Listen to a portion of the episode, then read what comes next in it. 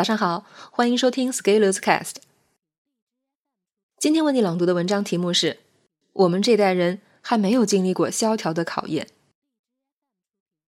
最近又有一个理财平台爆雷了，这次爆雷感觉波及很大，我有好些朋友都放了钱在里面，有一位朋友在里面亏的钱可以买两辆顶配特斯拉了。其实各种理财平台很早就开始爆雷了。而能撑到现在还不爆的，也算是底子还不错的。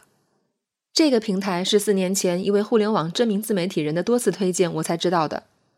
而我发现，关注了这个自媒体号的朋友们，都或多或少投了一些在里面，也都或多或少亏了一些钱。有一个问题：如果你听一个你喜欢的自媒体账号推荐，投了一个理财产品，然后最后这个产品爆雷了，你在里面亏了钱。这个时候，告诉你这则消息的，或者推荐这个平台的人，有责任吗？明面上其实不好说，毕竟别人要推荐，你为什么要信呀？但是内心还是会有不舒服的，毕竟你的信任现在就像喂了狗一样，而对方推荐一般也是有推荐费用赚的。想想这个，你开心不？不得不说，我们前几年是经历了好的行情。就像在好几年前，某知识付费平台的罗老师还说过，把北京的房子卖掉，把钱放在余额宝里，还有更高的收益，拿来付房租绰绰有余。那个时候，余额宝的收益的确挺高的。现在呢？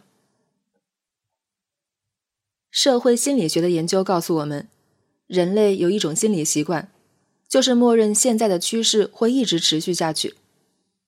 我们会高估我们情绪状态的持续。如果我们感到兴奋，我们会默认这种兴奋会一直持续，从而过分激进；而如果我们感到低落，我们也会默认这般低落一直都在，从而趋于保守。当我们在股市看到三根阳线，我们就会认为大牛市要来，全力投入，哪怕见顶。当股市连续几天跌跌不休，我们就觉得要赔光了。拼命割肉离场，而正好过去三十年是黄金增长的三十年，我们享受了如此多的红利，红利赐给了我们财富，我们习惯于崇拜暴富，崇拜高利率，偏好高风险，而且更关键的是，我们还看到了许许多多操作成功的案例，于是我们变得不可一世，高估了自己的能力，低估了时代的赐予。从我们出生以来，就伴随着经济高速增长。虽然这中间会有一些小风浪，但是对于主旋律的影响其实无关痛痒。而身处这样的环境中，时间一长，我们也容易默认形成这样的思考方式。我们习惯了事情都在变好，都在越来越好的趋向中规划行动。但是我们没有经历事情在变差，在下行中构建稳定、逆转形势的挑战。我们这代人其实大多数还没有经历过萧条的考验。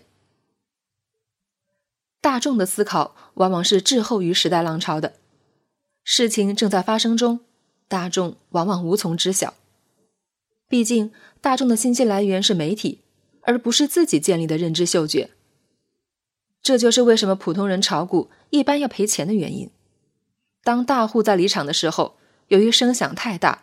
造成的声势让不明就里的人以为这是一场盛大的聚会，从而蜂拥而至。但是这只是散场前的喧闹。扪心自问，其实我们很少有人真正在研究时代，我们只是闷头在做自己的一点小事情。而这点小事情，如果赶上了时代的浪潮，我们就会赚得多一些。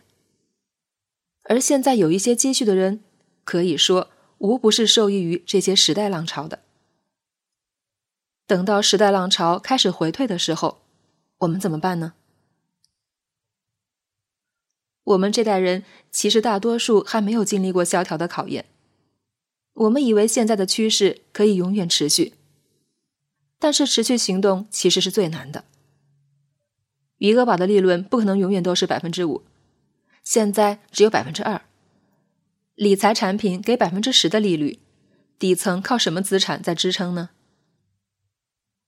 大多数人其实没有好好思考过这样的问题。我们只是在努力赚钱，然后又在努力赔钱。经济下行时代，暴雷横行，有越来越多的人依靠自己的努力不断奋斗，终于把前几年在风口赚到的钱赔光了。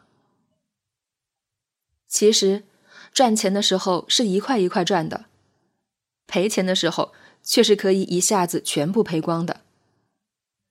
这就是为什么我在《持续行动》最后一章里写：“保护大脑比保护钱包更重要。”如果你手里有很多钱，花钱不容易花完，但是投钱却很容易赔光。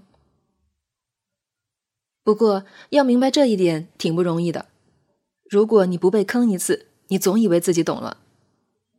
但是贫穷是大多数人的保护伞，无才。让人免于受到被坑钱的伤害，但是在通往财富积累道路上的你，最好要明白一个道理：关于怎么处理钱、怎么理财的问题，一定要靠自己，不要依赖任何人。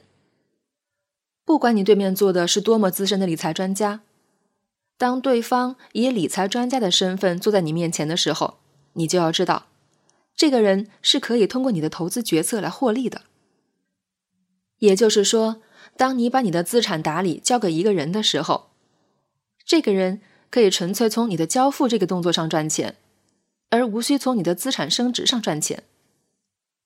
比如，你把资产交给一家基金，基金规模大，靠管理费就能赚不少钱。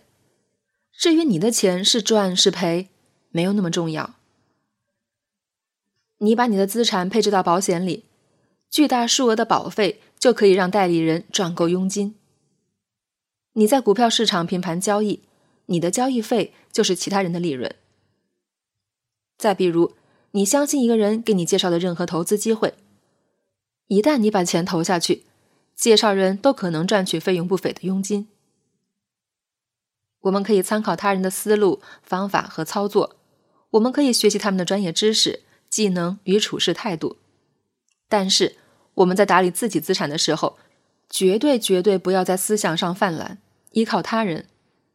如果你只能依靠他人，在赚钱的时候顺风顺水，一切相安无事；而一旦到赔钱的时候，就会发现天壤之别，冰火两重天。我知道，虽然我们的确可能会从朋友那里打听到了某个赚钱的机会，然后自己发了财，但是持续下去呢？如果在未来某一时刻，我们打听到的消息一把赔光了所有前辈的积累，这是不是更痛苦？赌场骗钱总是让人从小赢开始，间谍策反总是从小情报、小好处下手腐化。我宁愿自己慢慢学、慢慢做，一步一个脚印，走得慢一些，也不要羡慕那些因为巨大的风口红利而暴富的人。我们这代人还没有经历过萧条的考验，小概率事件不是我的追求，在平坦大道上行走才有更稳的胜率。毕竟我知道自己一直不是运气好的人。今天评论区里说一说，你最近几年投资理财赔了多少钱吧？大家分享一下失败经验，会让彼此好受一些。本文发表于二零一九年十一月二十七日，公众号持续力。如果你喜欢这篇文章，欢迎搜索关注我们的公众号，也可以添加作者微信 f scalers 一起交流。咱们明天见。